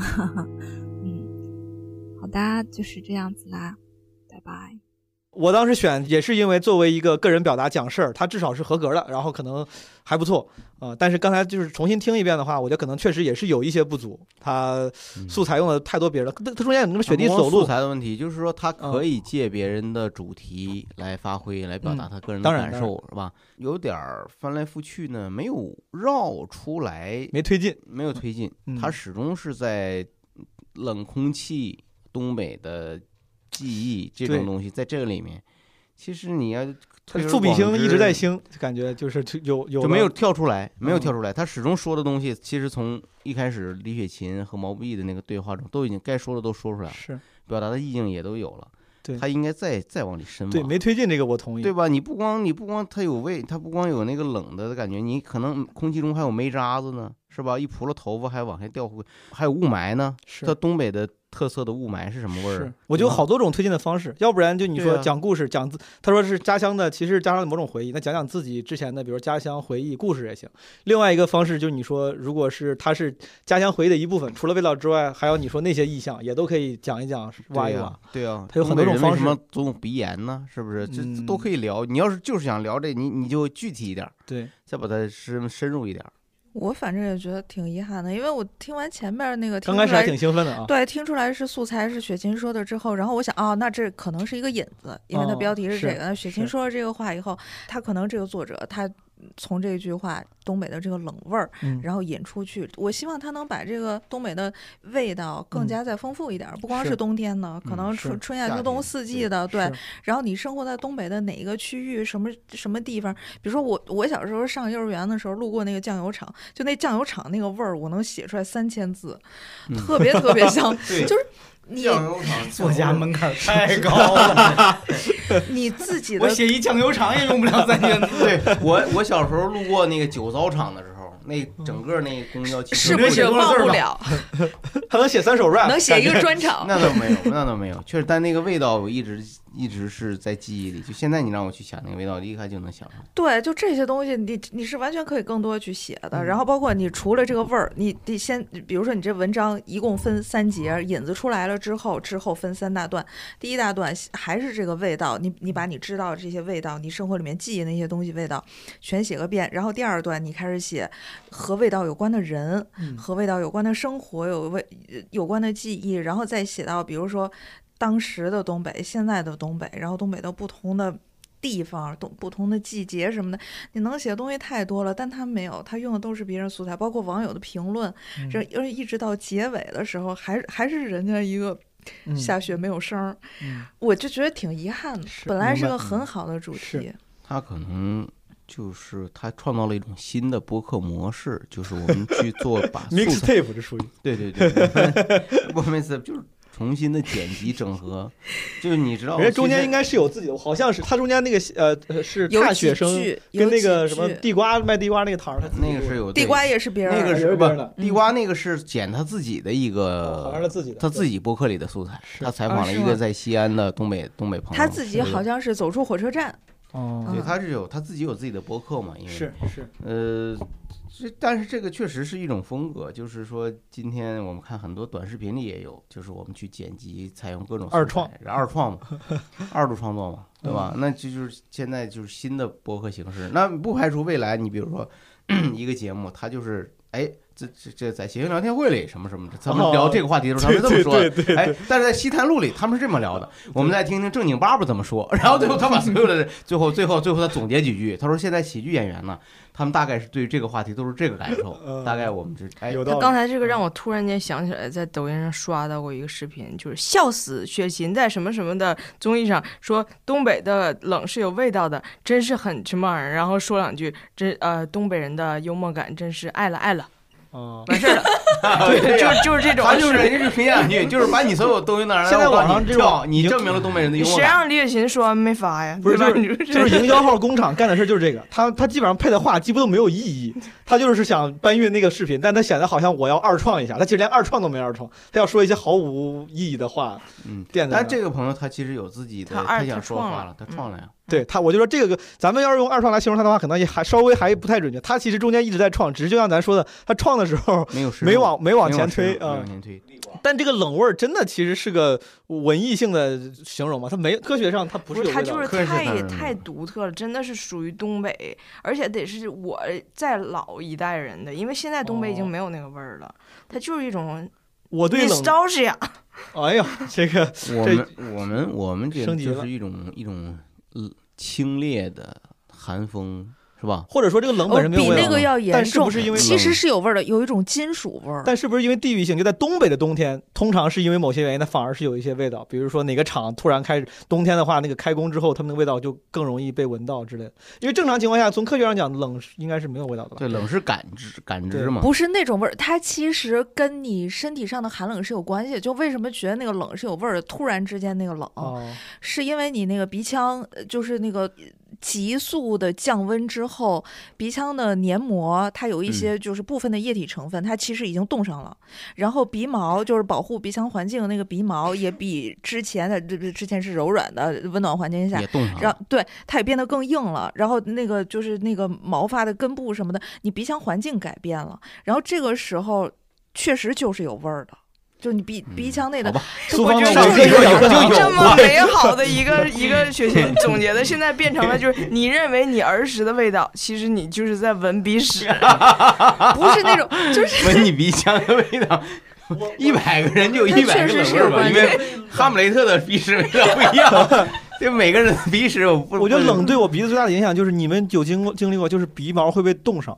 就鼻毛会就是冻上粘上，就是你到特别冷的时候，你会发现，如果你想要扩动鼻翼的时候，你的鼻毛它会有阻力，因为它粘到一块儿了，它被冻在一块儿了。你们就是用内力，对，是的。哎，你们你们是不是没有那么冷过？我在我我从小就那么冷，哦我都是手指头捅一下。哦，零下二三二三十度是会有那种感觉的，对吧？就感觉我小时候。是上学就一天天扎脏辫儿去，就是因为 头发只要有一点儿没吹干，出去啪一就全就全都是那种小小柳儿。哦，对，就像那个冰冰瘤子，明白？就像那咔啦冰瘤子一绺对，就是那样。对明白。这话题挺好的啊，嗯就是一上来的第一句话，大家都你看哦都说好嘛，嗯是吧？就是呃，没过几十秒我们就发现啊，原来这是雪琴的嗯表达。这个，那接下来我们就期待着开了这么一好头儿，那接下来有什么能翻上去的，嗯，更精彩的，嗯，一些或者更独特的表达出来，但是没有。但是后来好像基本上是抒情，对，是吧？这就有点儿让大家失望了吧？明白，明白。对，所以给这个行，给这个小 H 这个朋友，我们这些点评啊，希望能对你有价值。你之后再做的话，对吧？可以再多给一些细节，多做一些推进。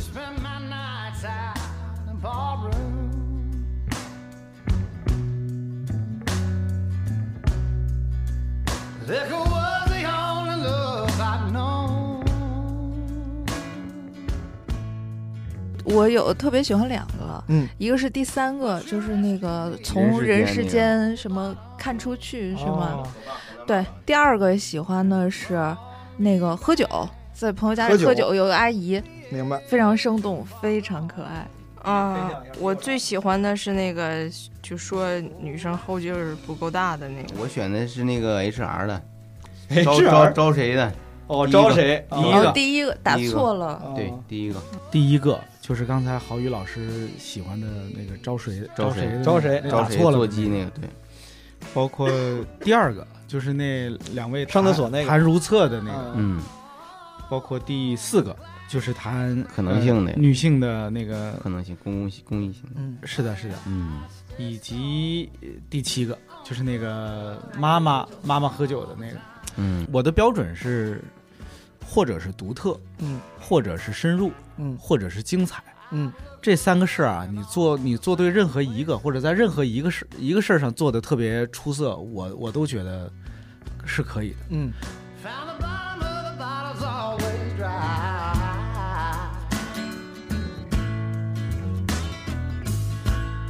感谢给这季五分钟播客计划提供奖品赞助的谛听 Daily 麦克风和 Pop Socket 泡泡骚手机支架，也感谢喜马拉雅和小宇宙对本次企划的大力支持。